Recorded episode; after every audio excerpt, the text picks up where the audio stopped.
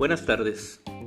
Quiero empezar mi experiencia de vida como profesor de personas con discapacidad.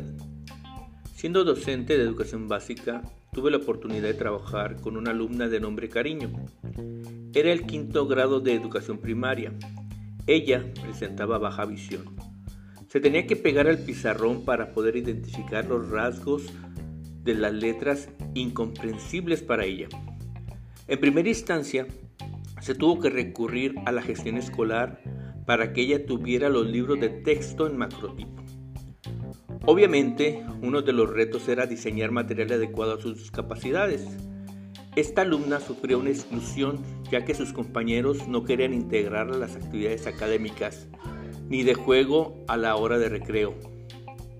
Por tal motivo era necesario la sensibilización de toda la comunidad educativa para que aportaran a que Cariño se sintiera parte de la escuela.